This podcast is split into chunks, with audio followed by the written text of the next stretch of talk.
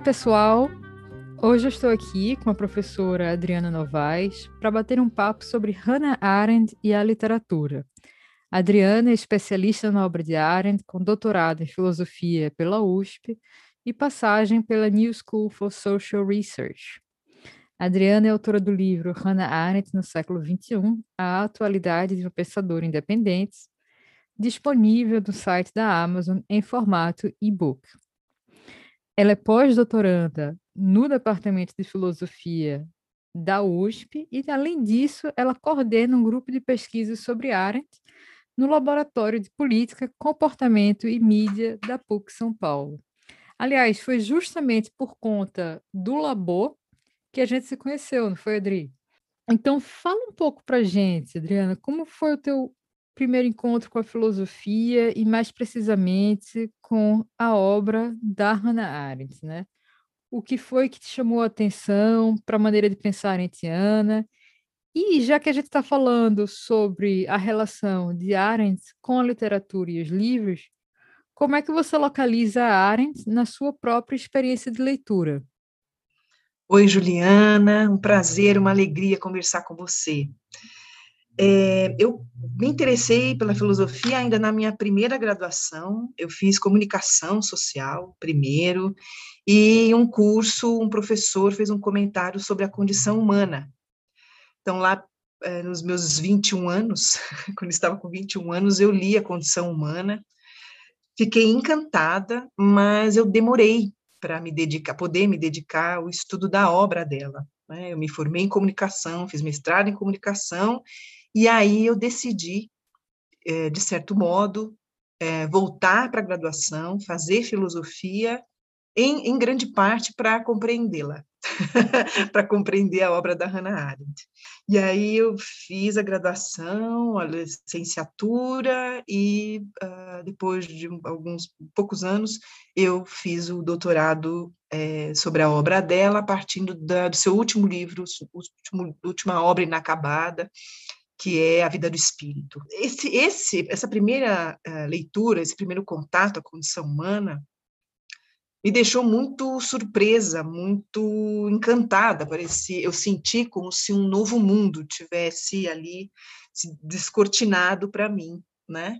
Uh, muitas questões diferentes em relação ao mundo, muitos autores diferentes que eu não havia lido, que eu não conhecia, então, eu, a, a, apesar de não, não entender muitas das citações que ela fazia no livro naquele momento, uh, eu percebi que, eu senti que muitas questões importantes uh, que eu, como uma jovem ali no final do século XX, muitas questões para as quais eu estava despertando estavam naquele livro.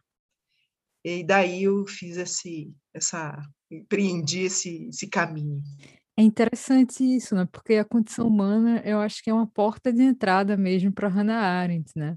E aquele prólogo que ela escreve no livro é simplesmente assim contagiante, né? Falando da relação do homem com a terra e a fuga da terra, né? A fuga do mundo também pela tecnologia. Eu acho isso quando eu, eu acho que eu tinha mais ou menos a mesma idade que você, quando eu peguei na condição humana pela primeira vez também, e fiquei maravilhada.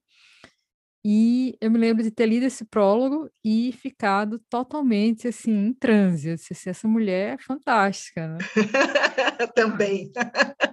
E eu acho assim que a riqueza, né? Não sei se você concorda comigo, a riqueza da escrita arentiana está nessa relação que ela tem com o universo literário, né? Como ela se utiliza, por exemplo, é, de uma estrutura narrativa muito fluida, né, de um estilo muito característico para comunicar as próprias ideias, né? E aí vem minha segunda pergunta aqui, já entrando no tema do nosso debate de hoje, que é, é o lugar da literatura na formação da Hannah Arendt, né? Arendt, ela foi, na adolescência, uma devoradora da literatura clássica grega e latina, né? Eu acho que ela sabia um grego assim extraordinário já quando era adolescente, né?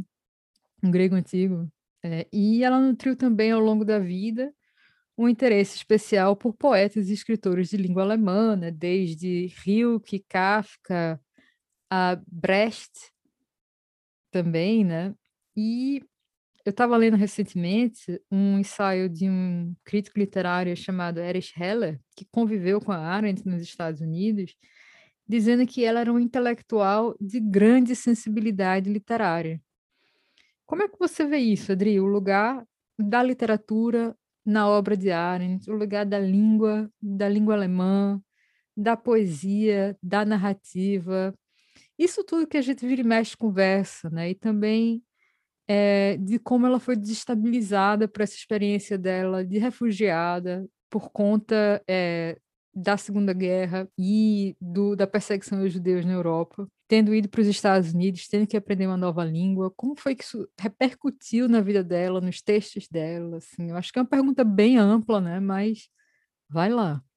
Vamos começar então por, esse, por alguns dados biográficos que acho que da, da, do comecinho mesmo da, da, da, vida dela, que eu acho que são interessantes para a gente entender essa, essa importância da literatura, né, da poesia na, na, vida dela e da língua alemã. É, a Hannah Arendt, ela uh, perdeu o pai muito cedo e o seu avô uh, tomou uh, esse papel durante esses os anos da doença do pai, e ela era ainda muito pequena. E esse avô, uh, o Max Arendt, uh, contava histórias, era um ótimo contador de histórias, né? Então, contava essas histórias para ela e, de certo modo, essa a importância da, dessas histórias, dessa, é, dessa prática né, de contar histórias e, de certo modo, de suportar uma situação de dor por contar histórias, né? É, através dessas histórias, é, de certo modo isso se manteve na trajetória dela. Uh, a Elizabeth Young Bruel, que é uma das grandes é, biógrafas da Arendt, destaca isso. Né? Talvez essa importância de contar histórias tenha se mantido uh, no espírito da Arendt como uh, a, se revelado na importância também de escrever livros. Né? E isso tem uma, é uma, de certo modo, uma ressonância de algo muito importante que ela vai tomar da Isaac Dinesen, que é a Karen Blixen, né, na famosa frase que ela coloca como epígrafe de um capítulo de A Condição Humana, que destacamos aqui, é, e que ela vai retomar várias vezes, que é a ideia de que todas as tristezas podem ser suportadas se você as coloca numa história ou conta uma história sobre elas. Hum? Eh, essa ideia de contar histórias, de certo, certo modo, a gente pode entender, é uh, também o que moveu a Arendt né, a escrever esses livros, entender uh, muito da dor que ela uh, sentiu, muito de todo o sofrimento que ela viu e pelo qual ela passou, uh, num período relativamente uh, longo, né, considerável, infelizmente, da vida dela. É, quanto à literatura, à leitura, essa biógrafa chama atenção para o fato de que já aos cinco anos a Arendt ela ali escrevia sem dificuldade. Né? E gostava muito, e mas é, ainda muito nova, né, com sete anos, ela depois de uma doença longa, como eu disse, ela perde o, o pai, o pai ficou anos uh, uh, doente e piorando. Então, em, em 1913, quando a Arendt tinha sete anos apenas, ela perde o avô, aquele contador de histórias, e perde o pai também. Né? Uh, as crianças têm uma maneira muito peculiar de lidar com, com com, as, com essas grandes perdas. Então, é interessante também o registro de que ela, ela eh, teria comentado né, com a mãe. É, essas doenças, assim, esse sofrimento, né, a gente não pode pensar em coisa, teria dito, né, a mãe registrou isso, que não tem sentido é ficar é, pensando em coisas muito tristes. que bonitinho. É, né, não, faz, é, não faz sentido pensar demais em coisas tristes ela, então, ao longo né, desse, dessa, dessa infância dura, com muita tristeza, enfim, ela vai é, se é, formando, ela vai lendo muito. Tanto uma das amigas mais queridas dela, Anne Mendelssohn, uh, fez um comentário né, de que uh, o que parecia aos amigos é que a Hannah Arendt havia lido tudo. né? muita, é, desde muito nova. Então, co como era é, próprio da época, né? ela havia lido tudo de Goethe, desde muito nova, ela sabia é, é, poesia de cor, muitas, muitas, muitos poemas de cor. É, Goethe, Rilke, Heine, Hölderlin, e, como você mencionou, ela manteve, jovenzinha, um grupo de estudos de tradução de grego. Então, ela... Sim, eu acho esse episódio extraordinário na vida dela, né? Extraordinário, incrível, né? Incrível. E jovenzinha, novinha, Isso. mocinha, né? Com 14, 15, 16 anos. Então, é, ela... E também filosofia, especialmente Kant, que ela também leu mais ou menos nessa idade, e o Kierkegaard, né? que foi muito importante para ela também, e até eu gostaria de mencionar, ler aqui um trechinho de uma. Ai, de uma. De uma e, que que é, qual a importância também disso, antes de, de, de ler o poema? Ela uh, escreveu poesia quando era jovem. Né? Muitos poemas, 21 poemas, ela escreveu entre 23 e 26, e outros tantos nos anos 40 e 50. Há uma, não sei exatamente quais os poemas foram selecionados, ou se todos esses foram traduzidos, há uma edição em espanhol, uh, estava prometido até uh, uh, 2019, mais ou menos, uma edição em português, eu não sei quando vai sair, mas enfim, a gente tem essa, essa, esse número aí de, de poemas que nos ajudam a entender é, um pouco desses anos também de solidão, essa ausência do pai, a, aquilo pelo que ela uh, passa. No começo, ela foi uma aluna muito rebelde, ela leu tudo, mas ela era terrível. não é? Não sabemos, tem um episódio interessante, a gente não sabe exatamente o que foi que aconteceu, não, não sabemos mesmo, mas um professor fez um comentário um tanto quanto infeliz e uh, ela brigou com o professor, o professor uh, atirou da sala, alguma coisa assim. Ela organizou na escola todo um movimento contra esse professor até que ela foi expulsa. Então, a Hannah Arendt foi boa aluna, muito estudiosa, muito inteligente, mas foi expulsa do colégio. É, ela, ela gostava das leituras, mas o, o, o, o cotidiano maçante, assim, muitas aulas, muitas tarefas, pelo, pelo que a, a biógrafa indica, né, como eu mencionei, a Elizabeth Young Bruel, que ela não tolerava muito, não, não tinha muita paciência. O que eu gostaria de ler um, um desses poemas dessa, desse período, né, dos de 23 a 26, ele é curto, tá bom? Eu vou, vou ler aqui. Meus pés flutuam em glória solene, e eu, eu estou dançando também. Liberta da carga para a escuridão, para o vácuo. Aposentos cheios de passados, espaços atravessados e solidões perdidas estão começando a dançar, a dançar. E eu, eu estou dançando também, a temeridade irônica eu não esqueci. Conheço o vácuo, conheço a carga, mas eu danço e danço em irônica glória. É muito bonito, né?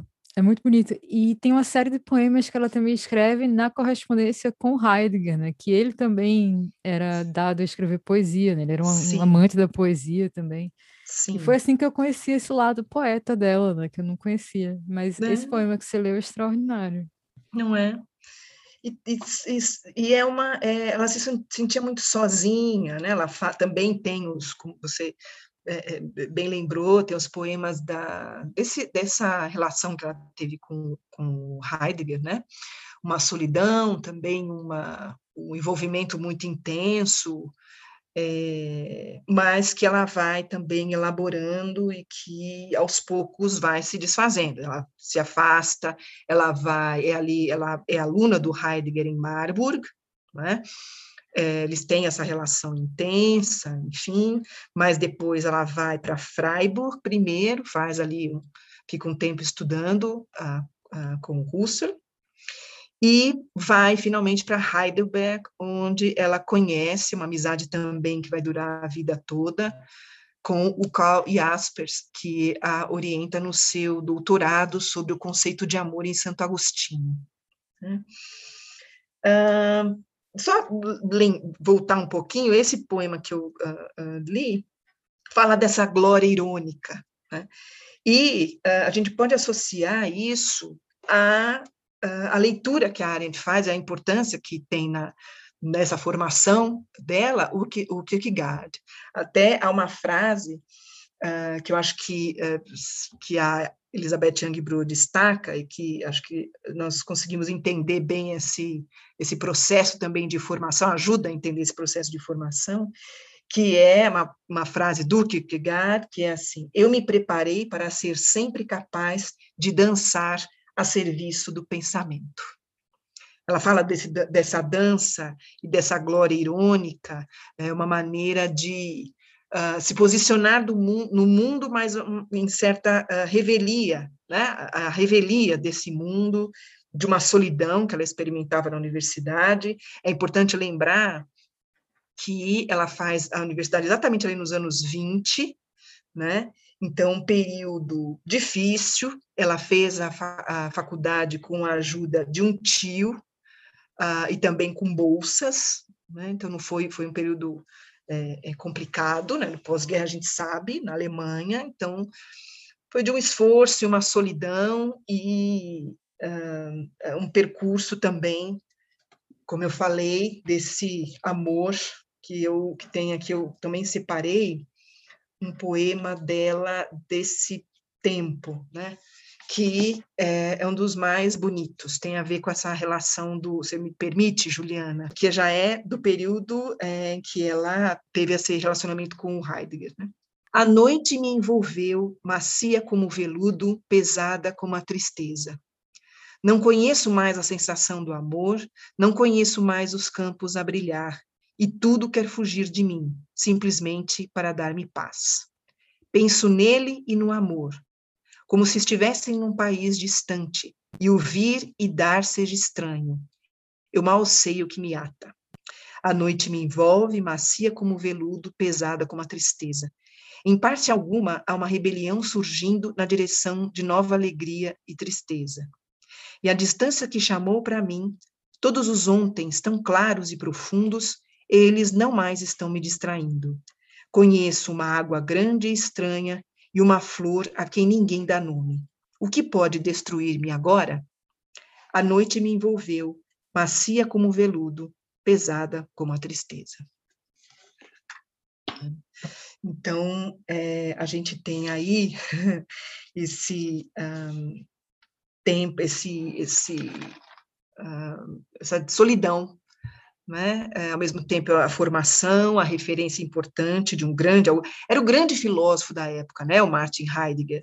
Os todos, ele realmente era reconhecido como alguém que estava fazendo algo novo em filosofia, então todos corriam para assistir às suas aulas e ela é, entendia essa aproximação e esse amor também como um estímulo à sua, à sua trajetória intelectual, ao seu caminho, uma confirmação, digamos assim, né? Ah, mas aí, como você, eu vou passar para outra ah, parte, que é a questão da língua. É, Arendt é famosa, a, a declaração dela até virou, eh, se tornou título de uma entrevista que ela concedeu a algum ter, é, Gauss, é, o que resta, resta a língua. Né? Isso também faz parte de uma discussão nas cartas que ela trocou, que, que são cartas é, extraordinárias, né, que ela trocou com o Karl Jaspers.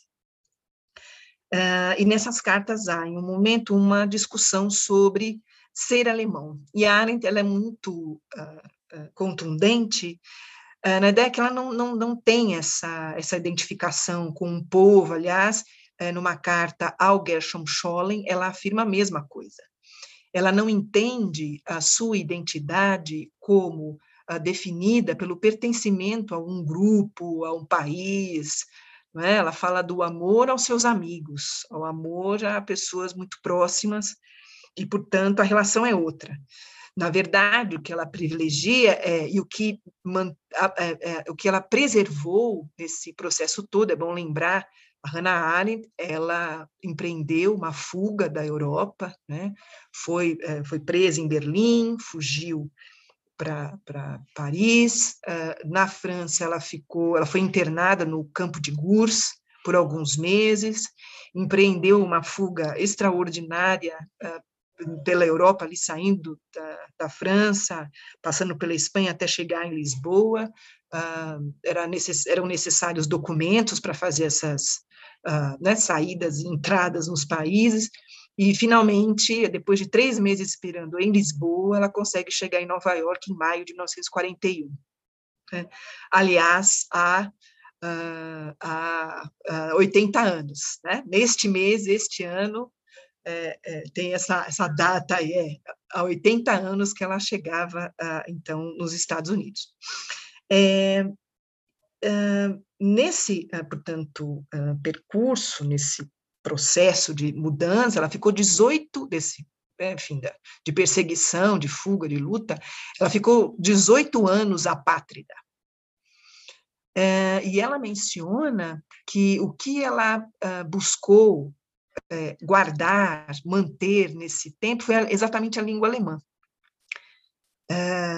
Que, e aí sim a gente fala da, da, questão da relação dela com a língua, que é algo muito é, interessante e bonito, porque aqui a nossa língua materna, é, é na nossa língua materna que nós nos formamos, falamos agora há pouco né, da infância dela, da formação, da, dessa, desse amor que ela nutriu durante toda a vida pela poesia, e uh, realmente, na nossa formação, uh, nós elaboramos e guardamos palavras que têm a ver com a nossa experiência, nossa formação, uh, nossas relações. Então, elas são muito caras numa,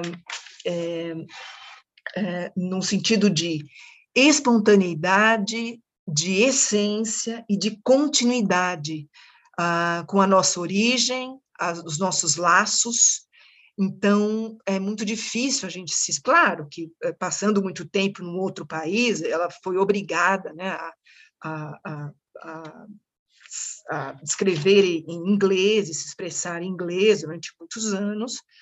Claro, na medida em que ela se, resolveu se estabelecer nos Estados Unidos, mas essa espontaneidade, essa continuidade, essa é, essência que a gente só tem com a língua materna, é, ela foi muito. É, é, sempre teve isso como muito caro, né? guardar isso para também preservar a sua espontaneidade enquanto pensadora. Né? Mesmo que ela escrevesse em outra língua.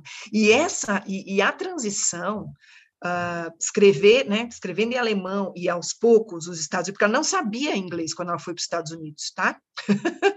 ela, imaginem só, ela foi para uma, assim que ela chegou nos Estados Unidos, ela foi para uma, foi viver com uma família por algumas semanas para aprender inglês. E aí, aos poucos, e uh, mesmo no começo, ela teve muita ajuda é, muitas pessoas que, em especial, vários nomes, mas em especial eu destaco a escritora norte-americana Mary McCarthy, que foi a, a, a, amiga dela durante muito tempo, né? É, foi a, a, aquela que organizou os textos, ficou responsável pela obra da Arendt depois da morte da Arendt, em 75, né? E é muito engraçado, tem um comentário, inclusive, da própria Mary McCarthy, está no, na, em A Vida do Espírito, em que ela conta que elas tinham uh, uh, verdadeiras assim brigas entre aspas, discussões. Ela fala assim, mas oh, oh, Hannah, oh, Hannah não dá para falar isso, está muito comprido, está muito estranho. Em alemão pode parecer ótimo, mas você para eh, o inglês está muito estranho. Não, mas é assim. Então eram discussões muito acaloradas. Seriam provavelmente, né, para quem uh, uh, conhecesse as línguas, devia ser muito divertido. Sim. Porque são duas cabeças é. totalmente é. diferentes, né? Tipo, o alemão Não se dá é? muito a abstrações. Eu acho que o português também tem essa característica. A gente consegue comunicar ideias muito abstratas, é, e se Sim. fazer entender. Mas o inglês é uma língua que eu acho que pede uma objetividade, uma, uma âncora na realidade, né, na experiência que é muito maior. É, e para a gente se acostumar com isso é leva tempo. Você sabe muito bem, né? E, e, enfim, durante muito tempo os textos dela eram revisados, ela realmente teve ajuda, porque é, é, né, tem essa dificuldade. Mas, e sobre tradução, eu queria destacar duas, duas coisas engraçadas. Uma, que é contada também pela a Elizabeth Young Bruel, que, porque eu faço essa refer, muitas referências, porque é uma biografia extraordinária mesmo, né? E é engraçado porque ela foi aluna, é, quando fazia doutorado, foi aluna da na New School. Então, era aquela coisa, aluno de doutorado, né? Tá, tá ali, tá, tá se esforçando. Teve um episódio, ela levou um trecho, é, um dito críptico do Aristóteles, uh, que ela havia traduzido, a Elizabeth Young Bru, ela havia traduzido e levou para a Arendt dar uma olhada. que a Arendt verificou a cópia dela na tradução latina, comparando com a então aluna Young Bruel, né, uh, uh, e desaprovou, fez uma cara assim que não havia gostado muito. Aí ela consultou uma tradução alemã e aí ela ficou tanto quanto cética em relação à tradução do latim. Aí conta Yang Bruel, finalmente recostou-se, ofereceu seu veredito sobre minha tradução e deu uma amostra de seu estilo de pensar. Então, a Hannah Arendt diz assim, Ya, bem, querida, não está propriamente correta, mas é possível que Aristóteles a considerasse mais interessante do que errada.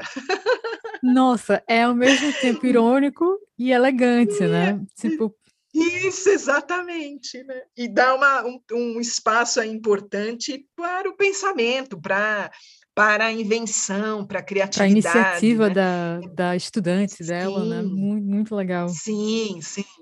Porque a Arendt, ela, ela tem uma abordagem original, né? É, o que até, me lembro, também tem um, episódio, por exemplo, envolvendo o Richard Bernstein, ele tem, tem textos sobre isso, e eu tive a alegria de, de ouvir dele mesmo essa, essa história, uh, porque o, o, Richard Bernstein foi um amigo da Arendt, mas ela já, já nos anos 70, né, então a Arendt já era conhecida, já era uma intelectual festejada, respeitada, e o, o Bernstein, um jovem, né, que havia uh, escrito um livro que falava de ação, é, é, é, Praxis in Action, mas que não citava a Arendt. E o editor da Arendt havia mandado para ela esse livro. E ele ficou, o Bernstein me contou, ele ficou muito é, assim é, surpreso, porque a Arendt quis conversar, quis conhecer o autor daquele livro, quis conhecê-lo, não é? E, ou seja, e, ela não perguntou, ah, ah, você não citou meu livro, fez algumas referências à própria obra certo? Ela perguntou, o que interessava a ela é aquela discussão é, sobre Hegel, sobre Marx, que, aos olhos dela, era muito original. O, o Richard Bernstein escreveu um livro muito original. E a ela isso uh, uh, era mais importante, era o mais interessante, né? Era o que é, importava. Tempos depois, quando Richard Bernstein uh, pleiteou uma vaga, eh, tem uma, ali na, na, estrutura específica das universidades americanas, né? pleiteou uma, um, uma, uma, é, uma, um vínculo com a universidade mais estável, ele não foi aceito. E, a, e, a, e houve toda uma discussão, e a Arendt é, é, o defendeu, defendeu a contratação dele. Né? Mas em uma carta muito importante, ela escreve para o Bernstein dizendo: olha, a universidade, muitas vezes, ela é refratária ao original, ao original, ao que é mais ousado, ao que é diferente, uma abordagem. Na verdade, ela está falando dela mesma. Isso, porque a carreira universitária dela não foi fácil, né? Tipo, desde a tese do doutorado dela, a aceitação da tese, acho que teve uma polêmica, não foi? E até a colocação dela como tenured, né? Nos Estados Unidos demorou, né? Sim, porque também ela, ela, não, ela não aceitava ter um vínculo longo com universidades. Inclusive, eu lembro que eu cheguei a, a brincar ao, no meu doutorado sobre essa questão que a gente sabe que existe uma exigência de publicações, né, que, a, que atormenta é, pesquisadores, alunos e professores, que já existia nos anos 50. Ela escreve para o Jaspers, nos anos 50, ela escreve assim: ai, olha, eu tenho pena desses professores que precisam corresponder a essa exigência de, de publicação. Olha, já naquela época, meu Deus. Então, ela até, ah, quer dizer, demorou um pouco para que ela realmente tivesse contratos mais longos com universidades, né? No final da vida, os seus vínculos mais importantes eram com a New School e com a Universidade de Chicago. Mas ela demorou um pouco, ela foi. É, né, uh, dava cursos, ela, ela uh, ofereceu cursos em várias universidades. Universidade da Califórnia em Berkeley, uh, na Wesleyan, em Princeton, lá em Chicago, como eu falei. Então, era até. Ela era muito requisitada. Enfim, até, né? Sim, sim, sim. É. E essa formação dela também, uh, esqueci de mencionar, é, além da, do, do Goethe, que era obrigatório, né, é interessante que ela não teve formação é, propriamente, a família não era religiosa, né? mas ela manteve uh, um contato muito interessante que a mãe quis registrar, que eu esqueci de mencionar, de um rabino, com um rabino chamado Fogelstein, e que ela adorava conversar com ele e ele uh, e ela era muito ela provocava bastante né danada ela o provocava bastante e ele é, levava muito bem essa curiosidade dela porque reconhecia a inteligência né e aquele interesse e também e também outra coisa importante é que ela frequentou uma escola dominical cristã e uma empregada que trabalhava na casa na época, ela era cristã também. Nossa. Ah, portanto, é, então ela teve essa formação, quer dizer, não foi só na universidade, né? Porque na universidade, realmente, na época, do começo dos anos 20, ah, era uma moda nas universidades alemãs estudar autores cristãos, né? Mas essa referência ela teve antes, né? desde muito novinha também esqueci de mencionar, que é importante, é interessante, Ou seja, né? rolou uma espécie de ecumenismo na isso, formação dela. Sim, né? sim. Isso. E também, não só literatura alemã, mas também esse, a, a esposa desse tio que a ajudou financeiramente né, a, a, a cursar a universidade, é, também gostava muito de literatura é, alemã, francesa, inglesa, e emprestava livros para ela. Dri, você falou da amiga dela, né, a Annie Mendelssohn. Sim. Isso? Sim, sim. E eu acho que foi a Annie Mendelssohn que emprestou para Arendt a, os textos da Rachel van Hagen, que Isso. foi uma autora que influenciou muito a Arendt justamente nesse período em que ela se sentiu meio que super solitária Perfeito. na universidade, tendo caso com, com, com Heidegger, né? Sim. E eh, já daí a gente nota, né, como ela começa a pensar com a literatura, né? Sim.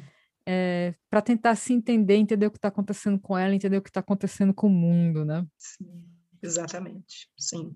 E aí, eu tenho uma pergunta para te fazer com relação a isso e com relação também a um ponto que você levantou que eu achei muito interessante, que é, você falou da, do modo de pensar em Tiane, do modo dela se comportar com os outros autores, né, tipo, sejam mais novos, uh, da mesma geração, que era, tipo, ela não é, se apegava no lugar de autoridade da fala dela, mas ela se apegava ao debate, né? Tem aquele discurso de aceitação do prêmio Lessing dela que eu acho maravilhoso e que eu acho que tem tudo a ver com isso que você falou, que ela fala que o Lessing, ele é, pensava a partir de fermenta cognitiones, né? De fermento para o pensar, né? Ele estava sempre sacudindo a cimentinha ali para ver que brotava. Né? E deixar o, o interlocutor pensar independentemente, né? Criar a partir daquilo. É, como é que a gente pode, a partir desses dois, dois vieses aí que a gente apontou agora, e você falou tão bem sobre eles, já começou a apresentar, é, o papel da literatura na obra da Arendt, né? Tipo, como ela recorre às referências literárias em textos mais longos, é, como na condição humana, e como é que você enxerga o ensaísmo dela, né? Porque ela escreveu vários ensaios importantes, né? Você tem a coletânea Homens em Tempos Sombrios, você tem a coletânea Entre o Passado e o Futuro, que é outra coletânea maravilhosa, que eu amo. E ela também se, se encarregou, eu acho, além é, de ser ensaísta, é, de, de, de trabalhar para a indústria editorial, vamos dizer assim, né? e trabalhou para Schocken e apresentou autores aos americanos que os americanos não teriam conhecido se não fosse, vamos dizer, o trabalho editorial dela, né? Sim. É, esses textos que você citou, os livros, é, é, fica evidente, sim, essa, essa importância, como eu mencionei, essa relação né, entre contar histórias, tão, essa, essa referência tão importante na formação dela, e a motivação para a, a compreensão, para escrever os livros, né, compreender o mundo em que ela uh, viveu.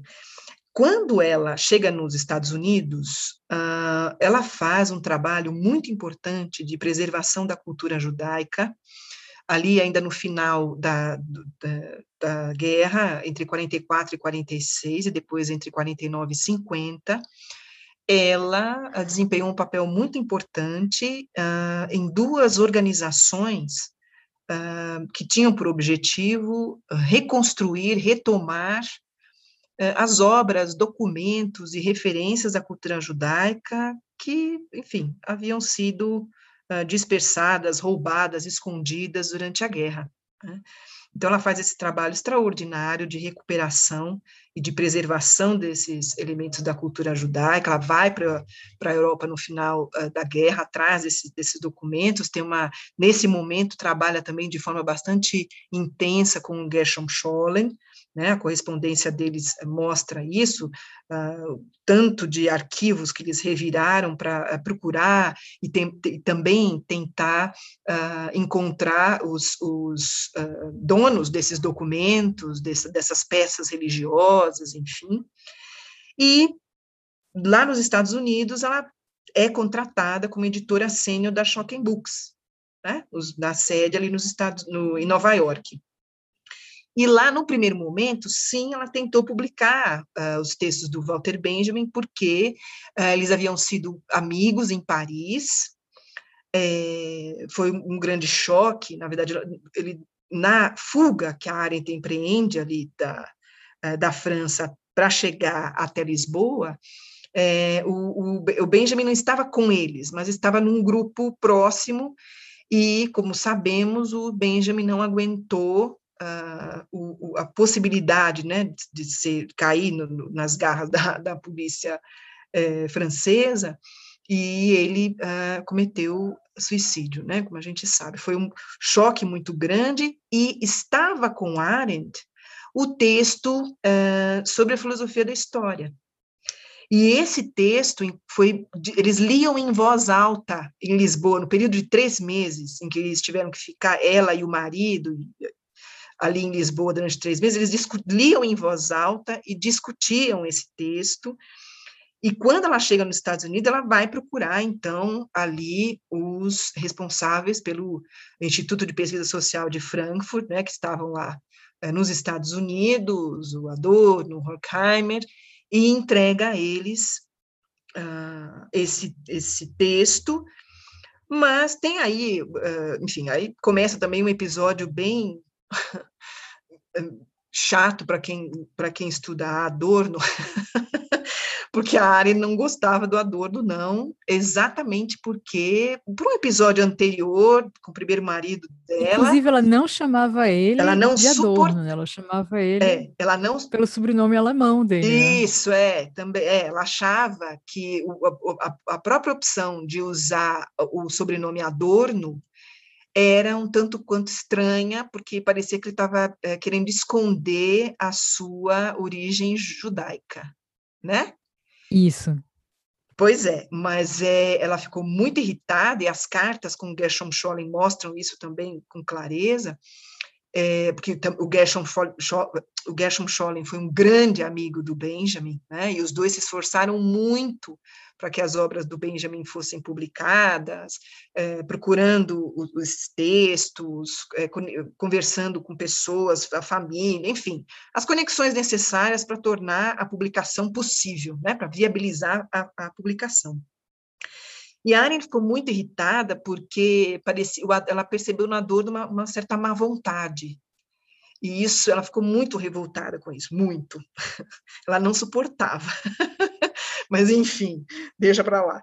É, o fato é que ela tentou, ela não conseguiu publicar pela Shocking os textos do Benjamin, mas o que ela conseguiu, é, e até hoje, é uma coleção belíssima. Aliás, é, recomendo que deem uma olhada a coleção dos textos do, do, do Franz Kafka, pela Schocken, que inclusive tem um projeto editorial, assim, é, é visual próprio, específico, muito bonito. É, e ela é, trabalhou muito no, na edição dos diários do, do Kafka. E até hoje está ali, né, indicada a edição, a preparação, quem fez foi ela. Ah, e ela se empenhou muito. E nessa época, ela escrevia sem parar, né? ela escrevia muito é, artigos é, de que na verdade eram resenhas de livros apresentando autores para os norte-americanos, em especial o, o, o Kafka. Né? Ah, uhum. Então, inclusive, tem um texto, o primeiro texto, o primeiro artigo que ela publicou na Partisan Review foi Franz Kafka, uma reavaliação, em outubro, outubro de 44, que foi publicado na coletânea é, Compreender, né, em inglês, Essence in Understanding. É, que beleza. É, então, ela conheceu também na Shocking o Eliot, ela teve uma, um encontro, uma conversa com Eliot. Não foi não era fácil é, o relacionamento com o editor, né, com o Salman Shoken. Ela teria inclusive comentado, né, que ele é um, é, era um editor que não gosta de publicar.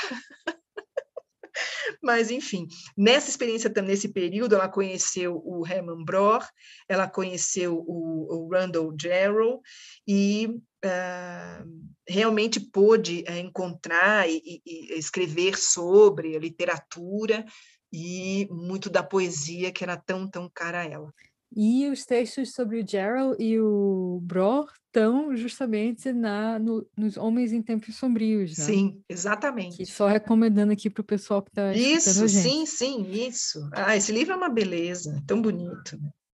E eu queria lembrar também que eu esqueci, vou, vou retomar a, a, relação entre a literatura e a filosofia, né, que você também é, perguntou, mas eu quero lembrar que é nessa amizade com a Mary McCarthy, é, a Mary McCarthy tem um livro dedicado a Hannah Arendt, que, que, de 65, que é Birds of America, que é dedicado a ela, e a Arendt dedicou um, um livro a Mary McCarthy, que é sobre a violência.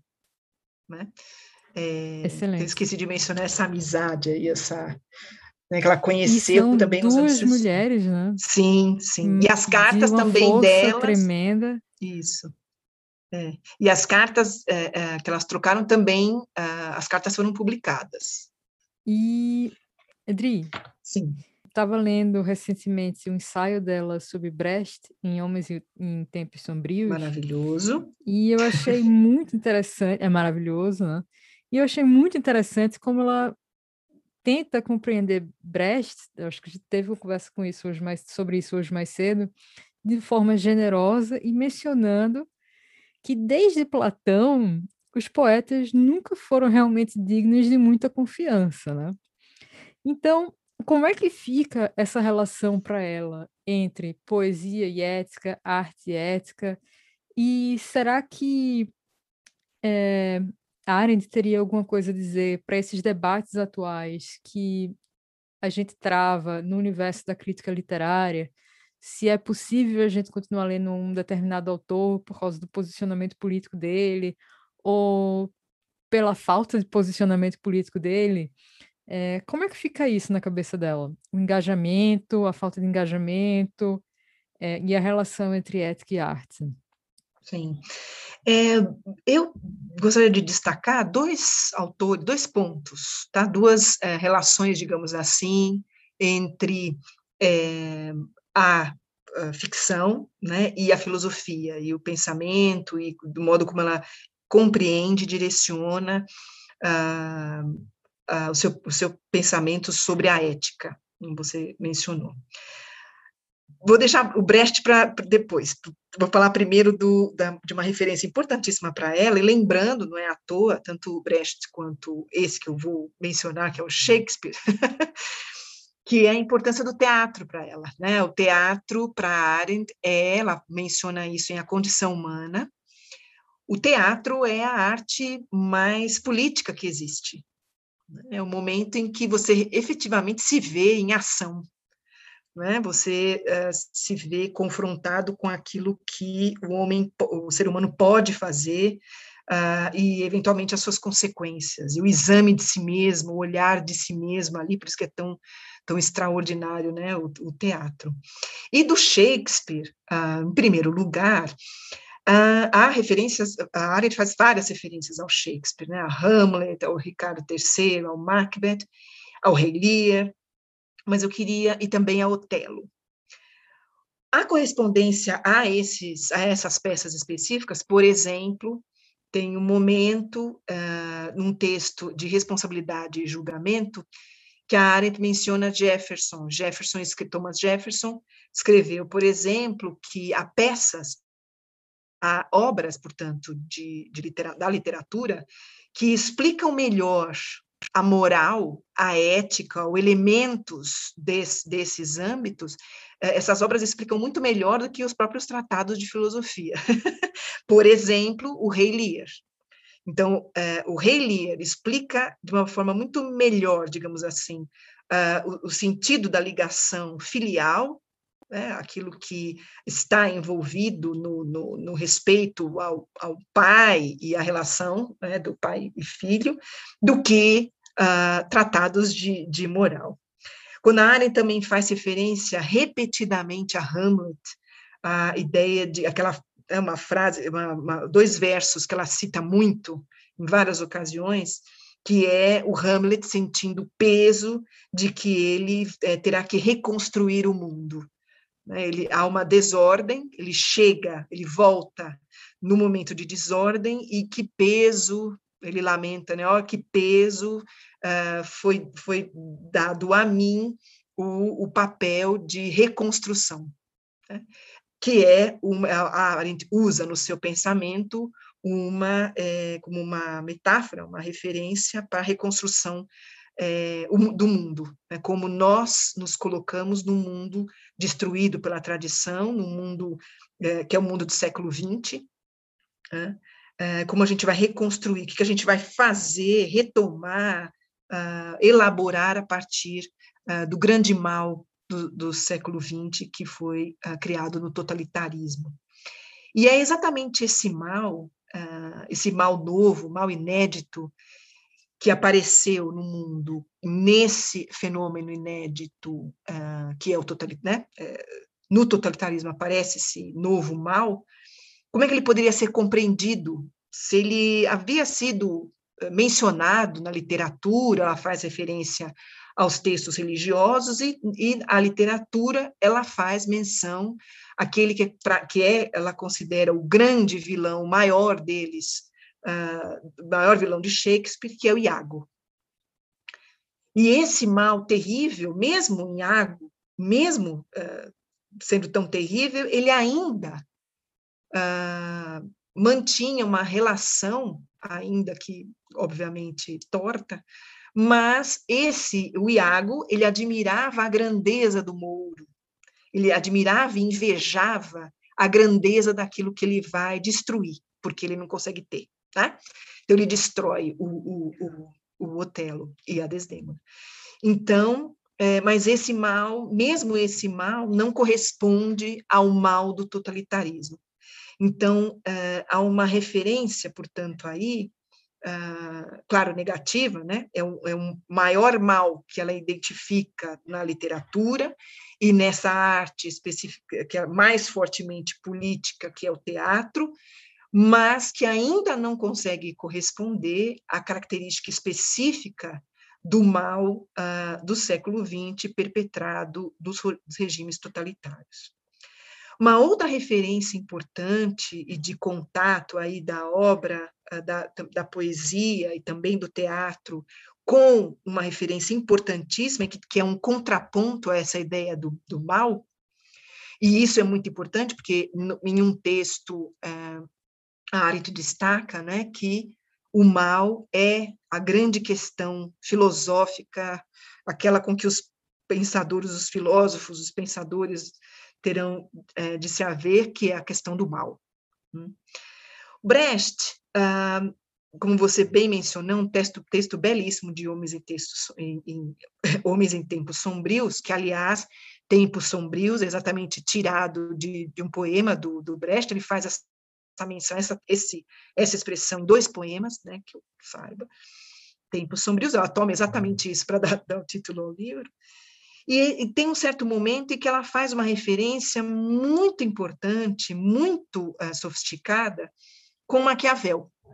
Né? Então, o que me, que me parece que é uma das passagens mais uh, incríveis em que ela faz essa transposição, uh, portanto, uh, como eu falei, né, é sofisticada, profunda, entre aquilo que é tratado como um problema e muito bem uh, identificado no caso do Brecht, mas que tem uma linha importante com Maquiavel, uh, com pensador político, destacando que Maquiavel é muito importante para Arendt. Ela o cita várias vezes e ela o, o compreende como o pai da revolução.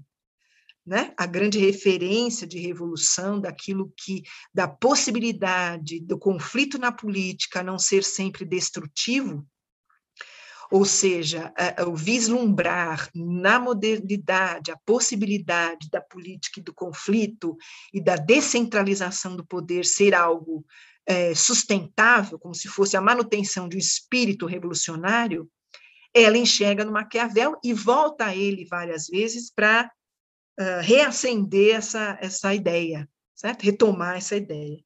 Então, é um trecho uh, muito interessante, porque ela, ela diz assim: é, é, o grande problema é, que ela, ela menciona aqui nesse, nesse ensaio sobre o Brecht é que o Brecht fez o elogio ao Stalin. E o Stalin foi um grande assassino. Isso é reconhecido, inclusive textualmente, pelo próprio, por exemplo, Eric Hobsbawm, no seu Era dos Extremos. Né? Uh, ele claramente, que é, o, é um historiador inglês é, marxista, que indica ali claramente o, o, o, Stalin como assassino. E a Arendt o identifica desse modo uh, como um dos um líder totalitário, certo? Uh, isso seria imperdoável, como você bem lembra, quer dizer, até que ponto o erro de um poeta uh, uma crueldade de um poeta, um erro, um crime, enfim, como isso pode ser uh, não uh, totalmente não esquecido, mas pode ser também, uh, de certo modo, compreendido a ponto de nós não descartarmos essa obra, a obra desse, desse autor, que é um tema delicado, é um tema que você, inclusive, abordou num texto seu belamente.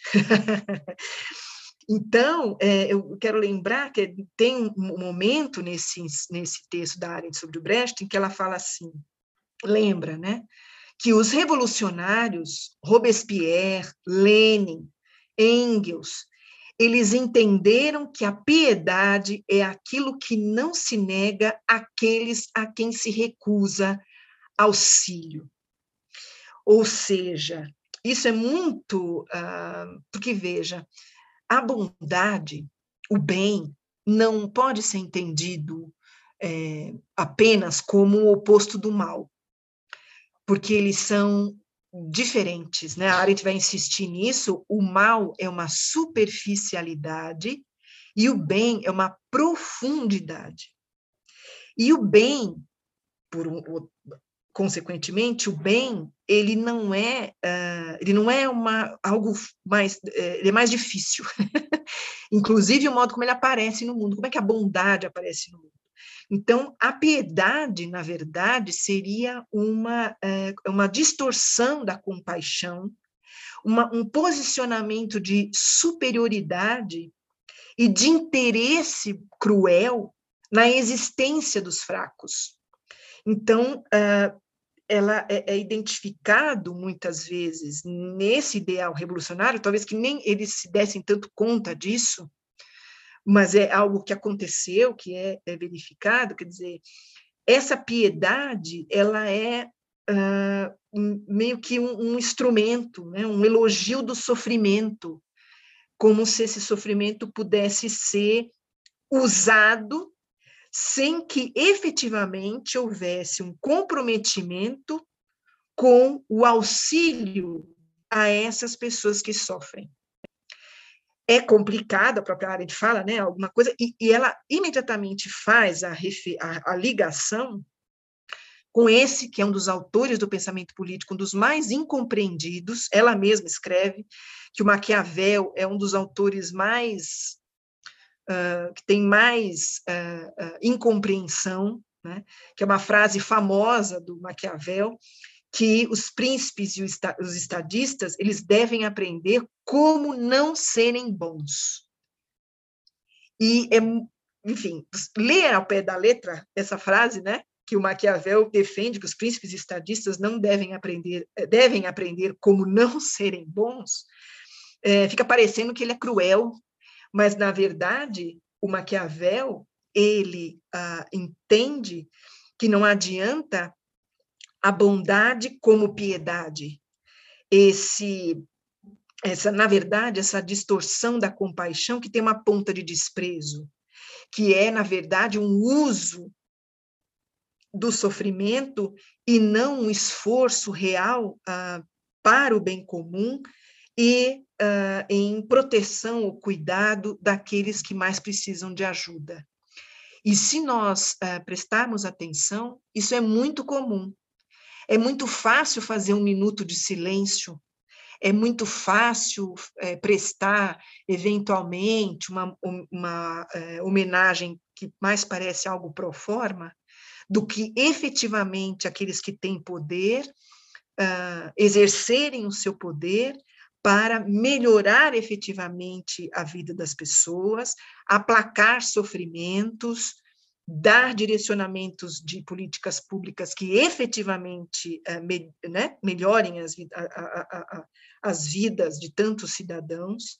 É, efetivamente fazer isso é mais difícil, é mais fácil né, para muitos políticos e para muitas figuras é, simplesmente ter uma, uma fachada que não é compaixão e não é exercício do poder em vista do bem comum, mas simplesmente uma piedade, que é uma das coisas mais. É, é, que, é, que, é, um horror, que é uma distorção, que é um absurdo, né?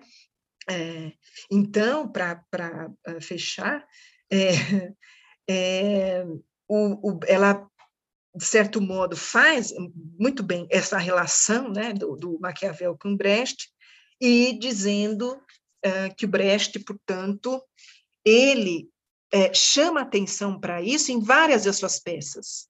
Então, é extraordinário como ele, ela, ela mostra que é, está muito presente. Então, aparece é, essa ideia de como não ser bom, né? no Santa Joana dos Matadouros, no ciclo de Giz Caucasiano, ela cita, né, na Boa Mulher de, de Setsuan, em Mãe Coragem, em, Galileu, uh, ou seja, mesmo que eventualmente o Brecht possa ter defendido uh, alguém que não merecia essa defesa, ele não era. É, é, é, ele, ele sabia muito, ele não era. É, é, não escapava a ele essa.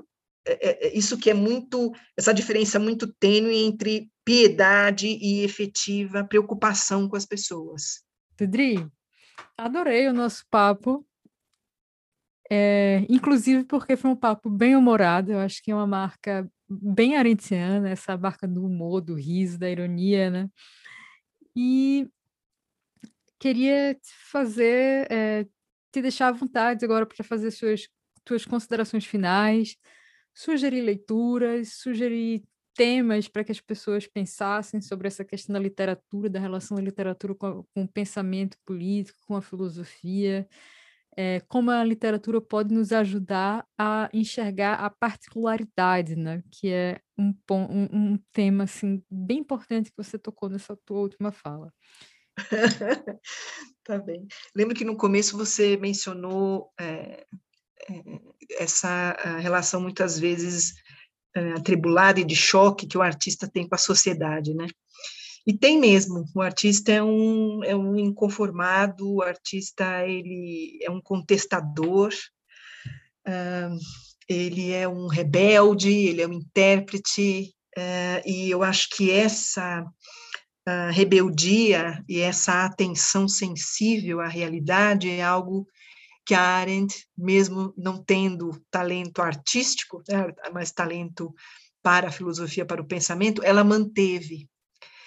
É, né, como nós dissemos, ela foi uma é, autora muito é, original e, portanto, ela sempre manteve essa atenção à realidade, atenção aos fatos, uh, não querendo, não cedendo às pressões uh, de dos caminhos mais fáceis, de pertencimento a grupos, uh, uma atitude eh, bastante independente, que é algo muito difícil, mas que é uma eh, característica fundamental da, da sua obra, da sua postura, e um, um legado uh, muito importante para todos nós.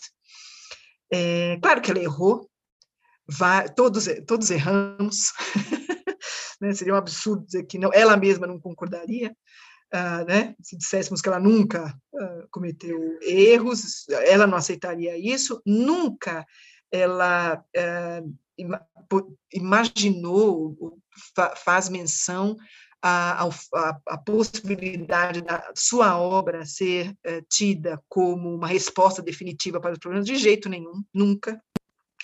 E essa relação é, da literatura, do contar histórias, é algo, é, para ela, um, muito importante, como se fosse, acho que a gente tratou disso, enfatizou, mas acho melhor, né, de novo, voltar a isso e reiterar, que é essa importância da imparcialidade. A ela é muito cara, por exemplo, a referência ao Homero. O Homero canta é, a, a, coragem de Aquiles, mas também a coragem de Heitor. Foram grandes é, é, guerreiros, certo? Exato. Então, quando a gente conta isso, e ela faz sempre, ela exalta os historiadores e também os, todos os contadores de história, os escritores, os poetas, porque eles conseguem, principalmente os poetas, fazem essa essa síntese tão difícil, mostrando o impossível, o invisível, que é algo extremamente, é uma, é uma característica muito específica né, de, de um ser humano na história, né, essa posição do poeta. E, e realmente, para ela, era uma posição é, muito é, valiosa é, para todos nós, para que é, a gente entenda que a realidade, os desafios que essa realidade é, nos apresenta, exigem um olhar límpido, um olhar corajoso e um olhar espontâneo, que é uma das coisas que a nossa situação política, digamos, a, ainda a permanência de algumas tendências totalitárias, é, é, essa permanência, esses elementos, eles é, ameaçam né? Esse olhar espontâneo e profundo para a nossa realidade. Excelente, Adri. E dicas de leitura, o que é que você sugere para a gente nesse sentido? Olha, sobre essa questão de contar as histórias, eu recomendo vivamente essa maravilha de escritora que é, ela é realmente extraordinária, que é a, a Karen Blixen. A Karen Blixen, ela, ela escolheu o nome masculino e o seu sobrenome é, de solteira, né, que é Isaac Dinesen, e ela é extraordinária. Uh, e essa referência ao contar histórias, que contar histórias faz com que a gente ainda mantenha acesa né, a, a, confiança na vida, a confiança no nosso olhar, na nossa inteligência, na nossa sensibilidade. Uh, ela tem contos extraordinários e eu recomendo, por, por exemplo, tem vários livros, mas Anedotas do Destino. Né? Há traduções uh, é, também uh, para o português, né? não, é, não é difícil de encontrar, recomendo vivamente. O, e os, uh, o, o Homens em Tempos Sombrios, as peças do, do Shakespeare, as peças do Brecht. a gente recomenda um monte de coisa. A lista só aumenta. Ah, lembrando. Eu acho excelente. Sim. Não, e lembrando que nós temos recentemente, não, nós tivemos a, a gente é, conta com traduções novas de, de peças do Shakespeare, né? Ah, e também chamo a atenção para um poeta que foi muito importante para Arendt, que inclusive tem um texto, né, numa edição nova, dessa edição nova que eu mencionei da, da Penguin Companhia das Letras, que saiu aqui, é, uma nova tradução de Otelo, tem um texto do poeta, que foi amigo da Arendt, o Alden, não é? Então, recomendo também a leitura do Alden. Adri, muito obrigada novamente por essa conversa maravilhosa sobre uma pensadora que a gente tanto admira, que é a Hannah Arendt. E eu deixo aqui para os ouvintes do Afinidades Eletivas uma dica, ou a dica, de que eles sigam os seus textos no blog do Estado da Arte e que eles também procurem se informar das atividades de pesquisa que você desenvolve junto ao Labor no grupo de estudos, grupo de pesquisa, aliás, sobre Hannah Arendt. Muito, muito obrigada mesmo. Ah, querida, eu que agradeço, viu? Muito, muito obrigada. E por hoje é só, pessoal. O Afinidades Eletivas volta no próximo mês com mais um novo episódio. Enquanto isso, aproveitem e sigam o nosso podcast no Instagram afinidades.eletivas. Até a próxima!